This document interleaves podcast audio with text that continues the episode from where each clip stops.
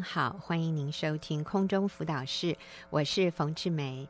啊、呃，今天的节目里面，我请到雅玲姐妹和我们分享她的生命故事。那她的主题是从谷底到盼望。雅玲你好，你好，冯姐。好，那哎，跟听众朋友打个招呼。嗯、呃，各位听众大家好，我是雅玲。是，好，那你的题目是从谷底到盼望啊，所以。啊、呃，就一听就知道你曾经跌落在谷底里面。是，好，那所以你跟我们说说看，那是多少年前发生了什么事？嗯嗯，我从小就是基督徒，嗯，但是我的心中常常是自以为是，而且充满了许多世界的价值观。嗯，那从小我虽然在基督的教会长大，可是生命没有什么改变。那直到二零一二年的时候，嗯、呃，我参加了学员的妇女短宣队。那没想到，竟然使我的生命从此有了大翻转。好，那雅玲，你说你以前是一个基督徒，可是你心里仍然充满了世界的价值观，哈？你可不可以举举个例子，哪些世界的价值观？虽然我们是基督徒，但是可能我们里面还是有很多被世界的影响，哈，有一些不正确的价值观，哈，像什么？像结了婚，我常常以为。先生努力赚钱，这是应该的。嗯，我从来不会有任何的感激他的地方。嗯哼，那我也常觉得自己在婚姻里面，好像是一直被剥削，一直被掏空的感觉。然后，嗯，因为觉得委屈吗？对，嗯，然后会觉得好像进入婚姻，我就没有了自己，然后我要很委身、很舍己，然后失去很多自己想。想要的梦想，好。虽然你外表你都在做，嗯，一个啊、呃，就是一个妻子或者一个母亲应该做的哈。你那时候也没有上班，没有，你也是全职妈妈，是。可是里面就是有一些委屈，嗯嗯，觉得你说被剥削哈，觉得好像很心不甘情不愿，觉得很不公平，是，嗯，对。但是你也就是把这些都压抑着了。我看你个性这么。随和，他也不是会爆发的人啊。嗯，嗯，嗯，但里面就是不快乐。对，嗯，因为觉得自己一直是要很努力，然后要做这个做那个，然后所有家事都是我的事，嗯、没有人会帮我。嗯、那又孩子小，嗯、有两个孩子，这样，嗯嗯嗯、常常是在啊浑浑噩噩这样子的过生活。嗯嗯嗯嗯、所以你觉得那个那个是你的谷底吗？还不是哦，还不是啊？那啊，好吧，没关系，你继续讲。等一下，你如果我觉得还没有到谷底，我会再问你哈。但你说在二零一二年你参加了短宣队，嗯啊，呃、对，学员的短宣队，所以在那里你得到了一个生命很大的改变。是好，那在短宣队里面，我听到许多姐妹她们婚姻中非常不容易的境况，嗯，那深深触动我心。例如有一些先生是外遇，然后还逼迫离婚，嗯，那姐妹还要愿意伺候公婆，能够在许多难以难以想象的逆境中，然后彰显神的荣耀，这不是一般人可以做得到的。那我竟然如此荣幸，可以在那里听见、亲耳看见、亲眼看见。嗯，所以你的意思是说你，你你来到这个短宣，跟一些姐妹在一起，然后你发现说，嗯，哇，有很多人情况其实比你更。更困难，对，嗯，更糟，对对。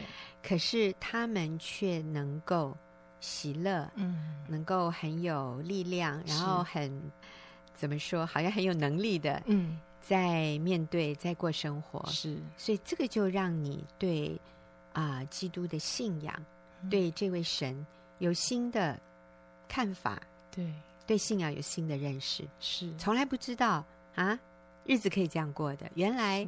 这个信仰是这么真实，原来上帝真的可以帮助我们，嗯，在我们觉得很很被困住的环境里面，可以有突破的，可以有得胜的，是是。嗯，嗯，对，所以这个让你觉得很不可思议。是，那以前在婚姻里面，我都是以自我为中心，只要先生做的决定我不认同。我就和他唱反调，嗯，那总认为他都只在乎他自己，嗯，从来不为我着想。那我们的感情就在一次又一次的对立中被摧残到支离破碎。那我常和他闹情绪、冷战，甚至离家出走，嗯、那躲到同学家去。但是为了孩子，我最后还是无奈的回家。嗯，那但在那那一年短宣队里，我被激励去向我的先生表达感恩、道歉、嗯、请求原谅。原本我觉得我是个受害者，是被掌控、被要求、被逼迫的委屈者。嗯、我从来没有想过我有什么错需要去请求他原谅。那我已经这么卑微、委屈的顺从他的每一个决定，还要我去跟他道歉。这简直颠覆我的思想，但就因着这些活出基督生命的姐妹们，我刚硬的心被柔软。我似乎看到先生的痛苦无奈，所以我就鼓起勇气传了一封简讯给他，内容如下：亲爱的老公，谢谢你让我来到来参加这个妇女短宣队，这五天您辛苦了，我好想你哦，我好感我好感恩上帝将你放在我生命中。我真是全世界最幸福的妻子。嗯，和你结婚 真是我一生中做所做最正确的选择。嗯，我在这里学习到要如何敬重丈夫，不禁令我感到亏欠。过去我常常没有敬重你、顺服你，没有把你的需要摆第一。请求你原谅，请给我时间，我会努力尽我所能的付出，爱你的老婆。哦，来，雅玲，我要问你，请问你写这些话的时候，你是？真诚的吗？还是只是那个别人建议你写的话？是真诚的，真的吗？以我的本性，不可能写出这种东西来。对，所以你当时就被上帝改变了，真的被感动。嗯，哇，你还说这个我是全世界最幸福的妻子，和你结婚是我一生中最正确的选择。嗯，哦，所以你那个时候就已经就。几天就这么大的被改变，嗯，是的，哇，了不起哦，好、嗯、哇，我听了都很感动哎。那你先生的反应是什么？然后随后我先生马上回传说，类似这样的活动还有没有？赶快去报名，他很开心。是然后他后来竟然还愿意和我一起去台北上婚姻班，嗯，这对我们的婚姻真的是一大要紧，嗯。那接着考验就来了，是，所以。接着才是真的谷底，是不是？对。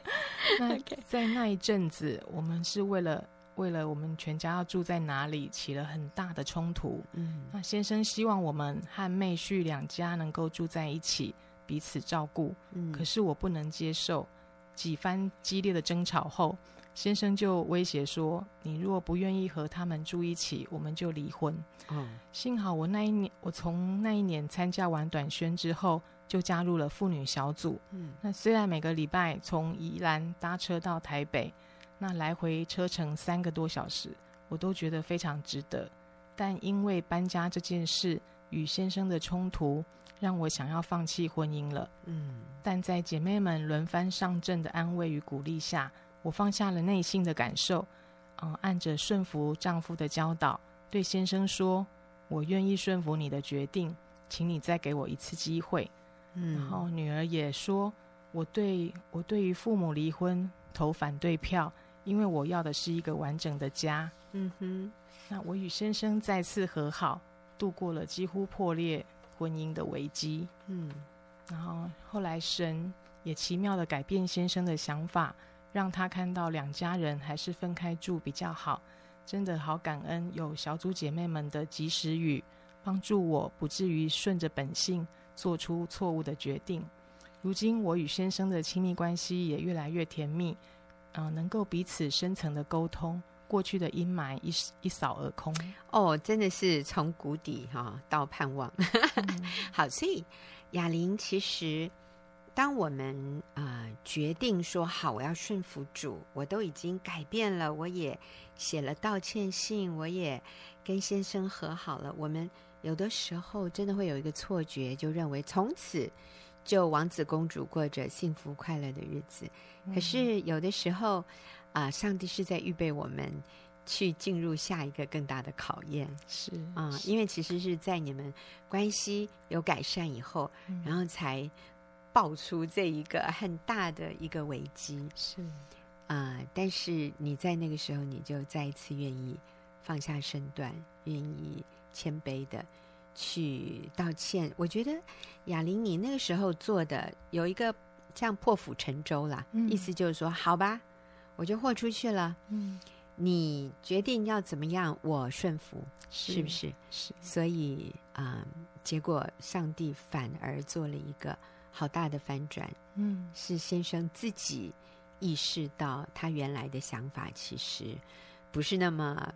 那么好的不是那么合适的，嗯，所以最后还是先生自己决定好了，那就呃分开，不用住在一起了哈。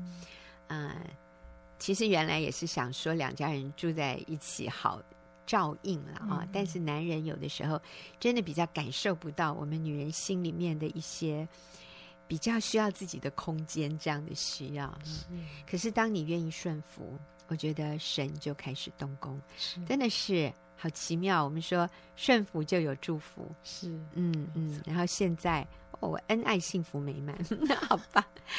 那雅玲也因为你啊、呃、有这样大的生命改变，所以你也愿意帮助其他的姐妹、其他的妇女啊、呃，帮助他们在婚姻里面啊、呃、也能够经验到像你们经验到的这样的神机。嗯、是，所以雅玲，你你说一下你现在的服饰，你现在也是有在带小组，对不对？对，我现在在宜兰带一个小组，嗯，对，每个礼拜三。是，那你也在这些小组姐妹的身上看到很多生命改变的神迹。是，好，那你跟我们说几个？嗯，好。那在三年多前，呃，小组长请我帮助一位先生有外遇的姐妹。当时我问小组长说。我先生没有外遇，我不知道怎么帮他。哎，嗯、那小组长说，我先生也没有外遇。哎，真理啊是一体适用的，嗯、到哪里都是一致的。那我和姐妹就开始了宜兰的第一个小组。那因为他非常的渴慕，每一次小组他一定抄笔记，然后回去就确实执行。以前姐妹她非常掌控先生，还会每天发联络簿给先生，要先生做完家事，完成代办手续，哎，手手。代办事项，然后做完还要打勾勾。嗯，后来那我们说明一下，嗯、这个姐妹她是小学老师哈，所以她对先生就像对小学生一样，每天要呃联络簿，然后做完还要打勾勾。是。那后来先生外遇，然后这个姐妹开始看《新乡女人》的专栏，所有的见证，她把每一篇的精华。用亲手抄写成一本武功秘籍。嗯，那当他又被谎言欺骗、焦虑、沮丧的时候，他就拿随时拿出来看真理是什么。嗯，然后这段期间，他就靠着这个手抄本秘籍来过日子。那有一次，先生回家来拿被子，要搬去外女那里。那姐妹学到，当先生要离家的时候，要主动去拥抱先生。然后他就。嗯，在家里的门口的电梯问先生说：“可不可以抱一下？”那先生就愣得像个木头，杵在那里。然后他拥抱了先生后，转身回家就瘫软在地上痛哭。没想到二十分钟后，先生竟然又回来了。他说：“因为外女不在家。”我不知道是真是假，可能他一面走一面就后悔：这么好的女人，我为什么要离开她啊？哦真的感谢主，上上帝做工。是，那以前先生因为工作压力大，回家常常会喝酒舒压。嗯，姐妹都会指责先生都不帮忙看孩子。然后后来来小组后，他就学习改变自己，为先生准备下酒菜，陪他一起喝，一起谈心。嗯，原本外遇的先生说什么都给你了，求你放我自由吧，我要去和外女到台北去创业，还说外女怀孕了。那后来证实这一切都是外女设计的骗局哦。短短三个月，先生就回家了。嗯，那后来先生还决志信主，受洗成为基督徒，而且还参加弟兄小组。嗯，那就在。啊、呃，之前他们家又添了第三个宝宝，啊、嗯呃，这个姐妹是最成熟的果子。是，其实呃，我也多少了解一下这位姐妹她们的故事哈。嗯、这里讲到说，啊、呃，先生那时候说，呃，外女怀孕了，嗯、然后说他要啊、呃、辞掉工作，然后去台北跟外女一起创业。嗯、那后来发现，其实是外女骗了先生的钱，对，很很大笔的钱。然后那个怀孕也不是真的、嗯、啊，等到说好，那我们去去做什么身体检查还是怎么样？就他说哦，流掉了啊，就这样子。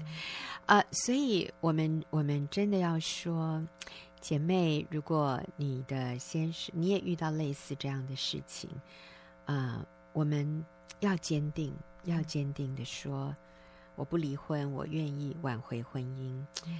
那我也要说，外面的外遇的这些感情，真的都是风花雪月。只有在家里的那个配偶，是是最值得我们去跟他重建关系的。是哦，所以我们不要放弃婚姻。好，这是第一个姐妹。现在他们真的呃，婚姻幸福美满啊，哦，又生了老三。对，好，那 B 姐妹，嗯，好，嗯，B 姐妹因为先生生意失败负债。那他和孩子曾经被地下钱钱庄绑架，还好他机灵的脱逃。嗯、那他和先生的关系可以说是从一滩死水，死水到进入小组之后，每听见一个真理就谦卑的去行。那现在这个 B 姐妹和先生的关系已经可以无话不谈。嗯，那 B 姐妹曾经啊、呃、私底下藏了一点保命钱，嗯，后来在小组里听见真理。人结婚，钱也要结婚。那夫妻只有共同一个钱囊。原本她很挣扎，要不要告诉先生。嗯、后来在小组姐妹们的鼓励下，她勇敢的告诉先生。先生竟然说：“你留着以备不时之需吧。”嗯，顿时她有如负如释重负的感觉。嗯，那虽然姐妹的经济很拮据，但因着真理，她愿意在家里，啊、呃。当全职妈妈照顾孩子，使得原来很没有安全感、情绪不易控制的孩子，因着妈妈的全心陪伴，现在情绪也越来越稳定。啊，这是因为姐妹长期委身在小组里，愿意谦卑遵行真理，神就翻转了姐妹的家，她也成为其他姐妹的帮助者。嗯，所以这第二个个案就 B 姐妹是啊、嗯呃、财务的问题。啊，所以也没有因为先生负债，甚至被黑道绑架而说我要跟你离婚，嗯，并没有，他就是愿意跟先生一起同甘苦、共患难。是啊，这是好不容易的，尤其在现代啊。其实这个姐妹也是年轻又漂亮，啊，我也见过。但是呃，愿意这样子，就是跟着先生啊，持守那个婚姻的盟约，好不简单。好，你还有一个 C 姐妹，好，嗯。那西姐妹是发现先生外遇，正要准备签字离婚，幸好我们及时将真理告诉她，就带领她决志信主，她才放弃离婚的念头。她非常渴望来到小组，每周都抱着襁褓中的婴儿来聚会，中午又要赶着去幼儿园接老大老二。两年两年来，她很少缺席，并且常是第一个到小组的人。因着小组姐妹们的爱，使他感受到在安全的环境里。被接纳、被鼓励，敢勇于敞开自己，以致中以致虽然面临外女生了孩子，嗯，但他仍然艰辛依靠主，持续等候先生回转。他说，以前他常常落入和外女比较的苦读埋怨里，但因着在小组里有一群陪伴、陪着他笑、陪着他哭的姐妹们，不断用真理兼顾他、支持他、激励劝勉他，嗯，使他现在已经能够将焦点转向神。浸泡在神的话语当中，他就能够平静安稳，做正确的事，不被环境所左右。嗯，那看到每一位组员渴慕真理的心，不断的激励我，一个一个像骨牌效应一样，一家一家陆续被神翻转，姐妹们互相扶持，用生命影响生命，那种心被滋润的满足。实在是笔墨难以形容。嗯，是，所以啊，雅琳自己的婚姻被主挽回，嗯，然后你也愿意把你的生命投入注入在更多其他的姐妹的生命里面，让他们的婚姻和家庭也一个一个被挽回。哈，我觉得这是好美的见证。那谢谢雅琳的分享。呃，等一下我们就会进入问题解答的时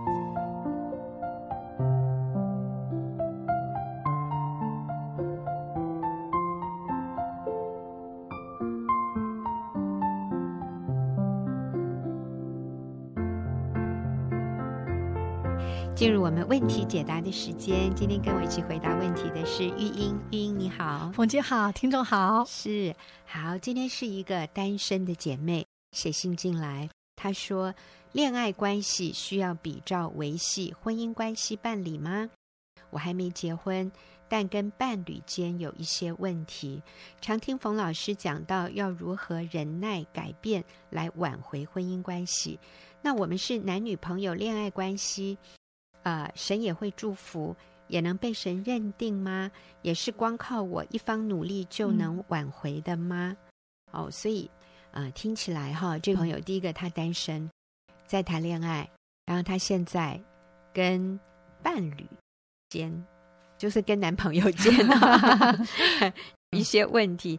他想知道的是，我们还没有结婚，那你们讲的那些怎么挽回婚姻啊？怎么忍耐等候啊？嗯哦，怎么样？不要放弃啊！这些原则也适用在谈恋爱的关系里吗？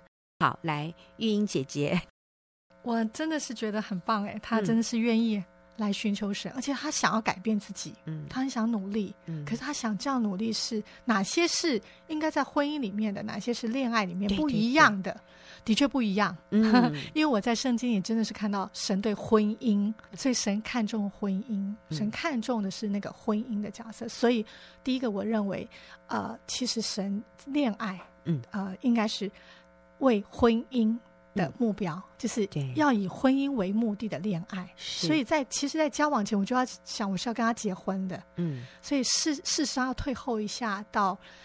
我要交交往前，我需要有很多东西要预备自己。好，所以玉英，你刚刚已经就指出一个观念，嗯、就是，呃，现在的人恋爱是说我们交往看看，如果合适，我们才考虑婚姻。那如果我们交往发现不合适，那那当然就不会结婚了。你说这样的一种观念是有问题的，是吗？呃，是会非常危险的，危险，因为情感跑在前面。嗯很多东西我都还没考虑清楚，我的情感、我的情欲可能就跑在那个前面。嗯，那感觉是会变的。嗯，所以如果当我没有一些以婚姻为目的的基础的时候，嗯，我看到一个对呃感觉来电的人，我就我就可以进入一个很亲密的关系里面。嗯，然后我们。这样呃，分手的几率是很大的。我情感不断在受伤，嗯哼，我的情感不断在受伤。那我觉得我不需要用一个我未来在婚姻可以去经营的这个情感，然后来随便试哦，试对象。嗯，其实是不需要，应该是说我要预备成为一个能够进入婚姻的人，然后我去找到跟我一样有相同这些东西，进到交往的里面才是更安全而且更好的。好，所以如果一个年轻人说：“那如果不交往，怎么知道合不合适呢？”那那你要怎么回答？所以我就觉得这个问题，这个人也很好。他说：“哎，我跟这个伴侣有一些问题啊，我们就要来厘清。”就是这个这个听众朋友问的问题。他说：“啊，我现在跟我的伴侣有一些问题。”我们用男朋友好了，好吧？男朋友对呀，有点奇怪。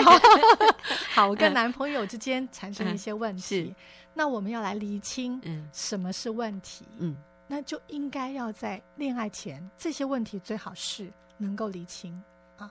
第一个，所以你的意思就是，还没有进入所谓男女朋友关系，没有进入所谓伴侣关系之前，嗯，你就需要先确定的。对，最好。如果你这些东西没有确定，根本都不要交往啊！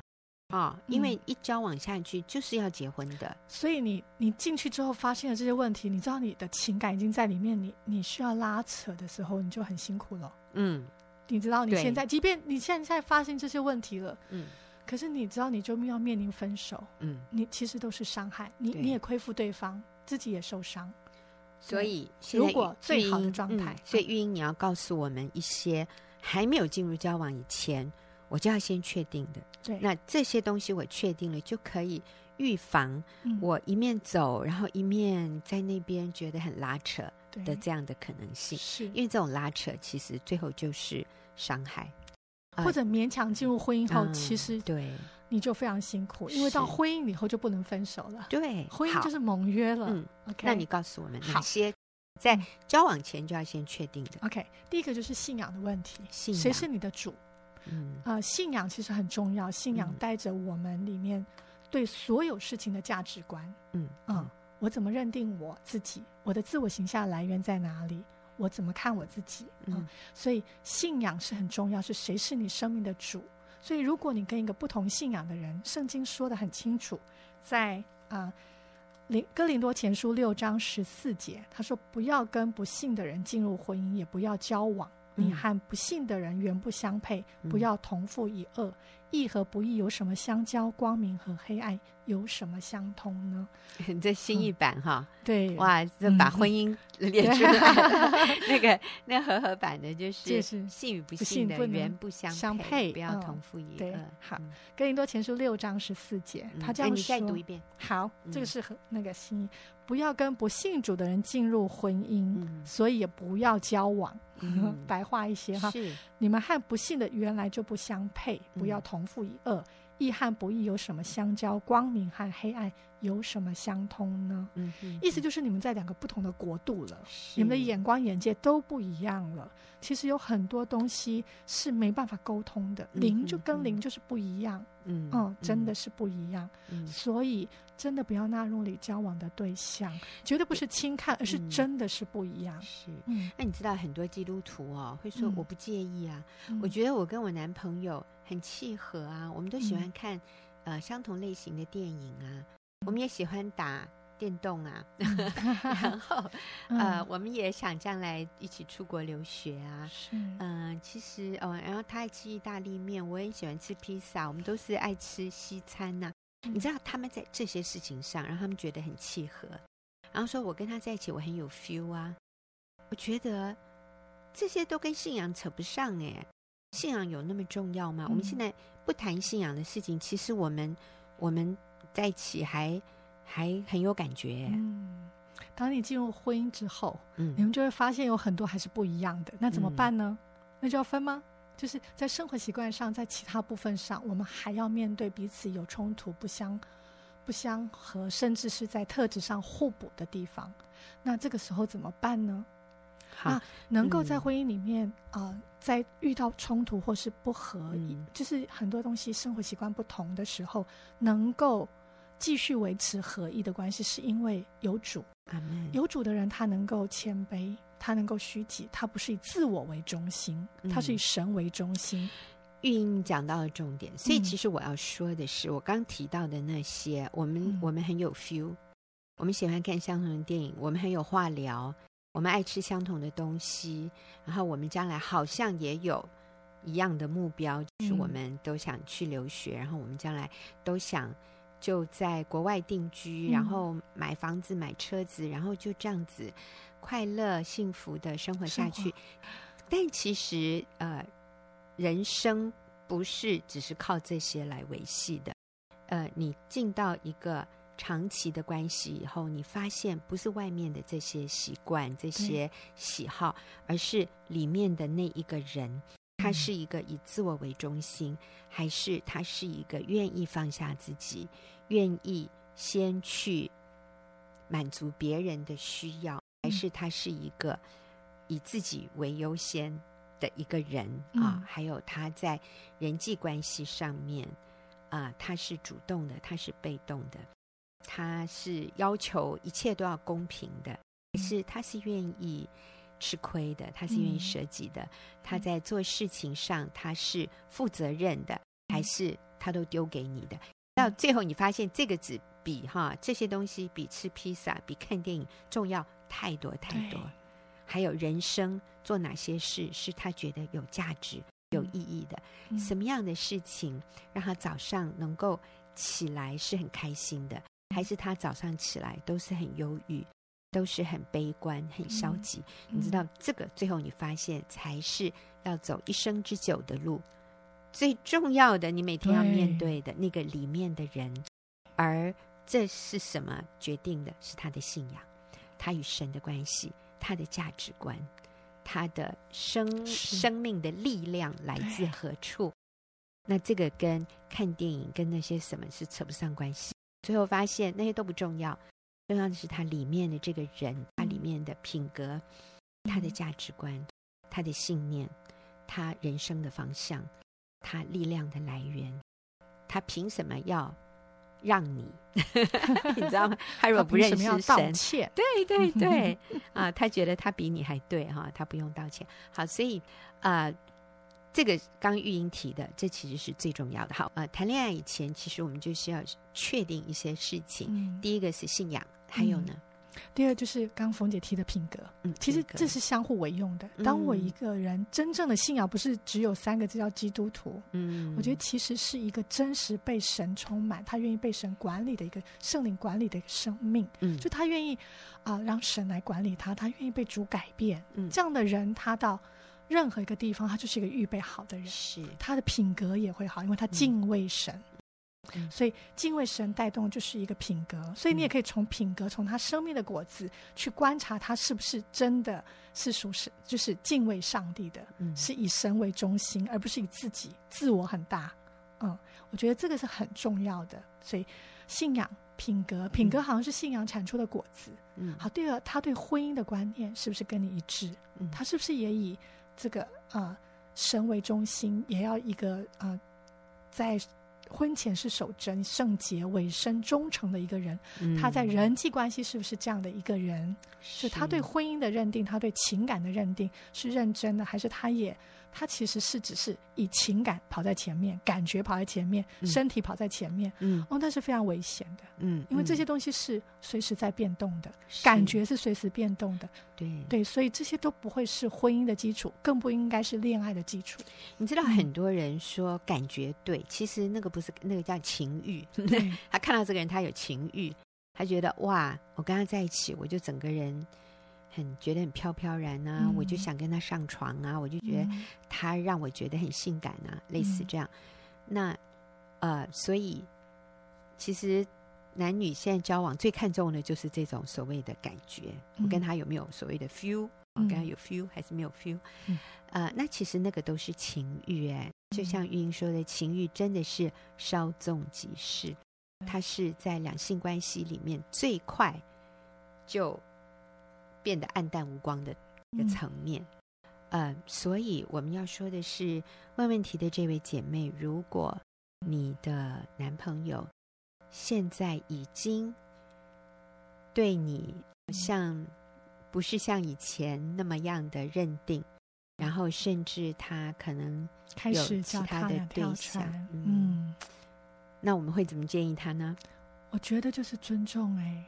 我们不需要尊重对方，让他走。对，你不用去挽回。对，因为表示他对这个，他对这种恋爱的观念是且走且看。嗯，有点像骑驴看马，就是走啊，我一边走一边看看有没有更是我的女人。哇，她比你漂亮，她比你更吸引我。那这样的东西其实不不会是一个婚姻的基础，更不应该是恋爱的基础。嗯，所以如果你的。啊、呃，男朋友他是以这个为基础，我觉得他在价值观上应该是跟你不一样的，嗯、你也不应该以这个为基础。嗯，所以我想你就是可以来祷告上帝主，如果啊、呃、是这个部分，我要尊重我，我要来到上帝面前重新建制我爱的基础。嗯，不要把感情跟爱的基础建立在一个男人的身上。嗯，我觉得我们先预备好成为一个可以进入婚姻的人，我们以神为中心，我们持守圣洁。我们在情感上愿意把这件事交托给主，我们找到一个跟我可以一起来服侍神、嗯、爱神、爱人的人，嗯、进入婚姻，这就是一个好的基础。在婚姻关系上，嗯、哼哼你知道，你就等于加分呢。你在一个好的基础上向上盖就好多了，不需要再到婚姻里面再去很辛苦的去。经营那些，而而需要好像很费力的等候。另外一方面，同父异母是什么？就是两个牛的力量，嗯、他们没办法一起，所以会被拉扯。嗯、你没有办法全力往前呢。嗯嗯，甚至在这个过程当中要互相伤害，因为必须等候。嗯，所以你的心会非常的不舒难过。所以恋爱跟婚姻在不同的地方在这里。当我还没进入盟约的关系，我要好好慎选。嗯，我把这样的主权交在神的手中。是，所以如果你的问题是这些很核心，我们刚刚说的信仰的问题、品格的问题，甚至对婚姻观的问题，我觉得要慎重考虑。嗯，也刚好在这个时间点上，对方我们不主动提出，但是当对方这样的时候，其实我们可以等候、尊重。嗯，哦，我们不用极力。当对方怎样的时候？当对方想要分手的时候，哎，对对，讲讲明确一点。是，谢谢，谢谢冯姐。好，所以我们常常说有一个三 M 的原则，那个对是那个英文字母的 M 哈。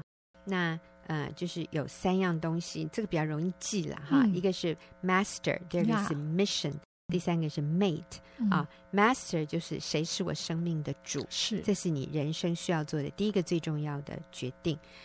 啊，那所以你寻找配偶的时候，你要找跟你有相同 master 相同的主的人，嗯、那这就是信仰的意思。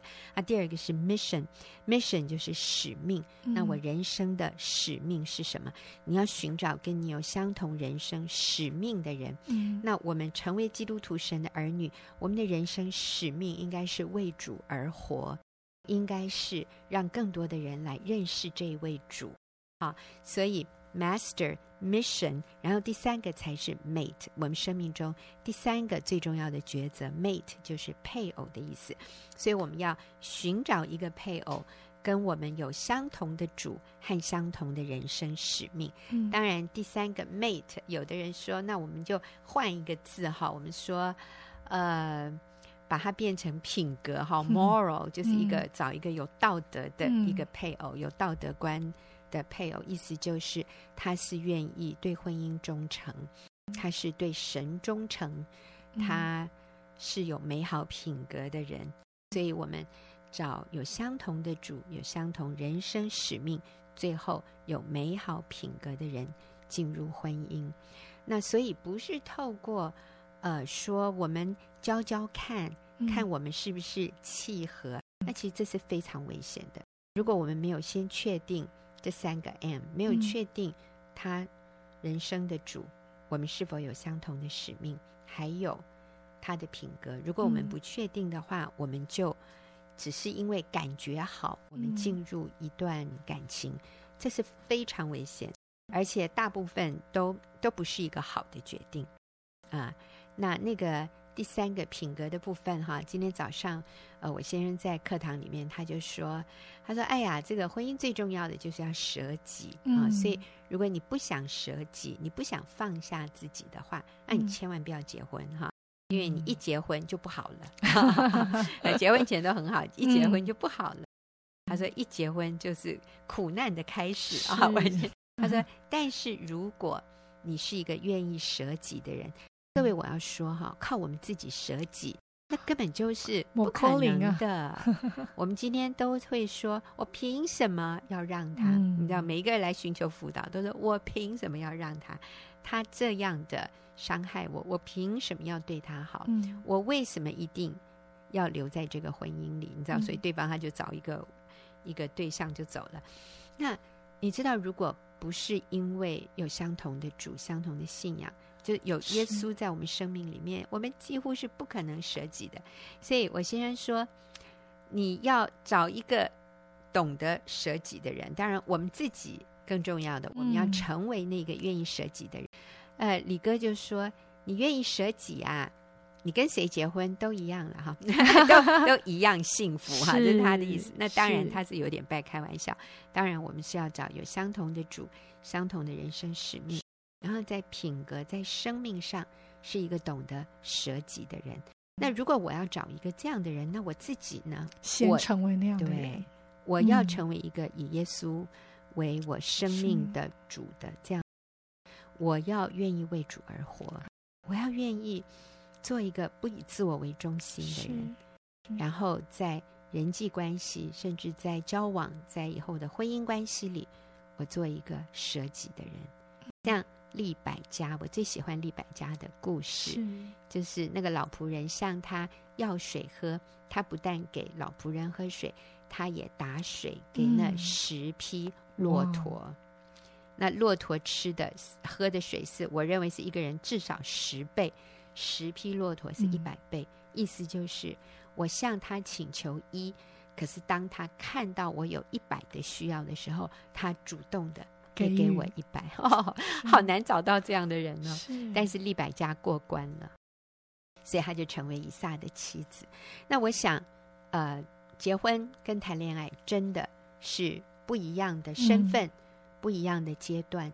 所以结婚以前，我们仔细思考，我们慎重，我们谨慎。嗯、其实这位姐妹，我也鼓励你问问教会的。呃，辅导牧师他们的想法啊，我相信他们跟我们的看法会是很类似的。对。但是，一旦结婚了，那我们就是不离不弃了，就是一夫一妻，一生一世，至死不离喽。嗯，好，谢谢听众朋友的收听，也谢谢玉英，我们下期再见。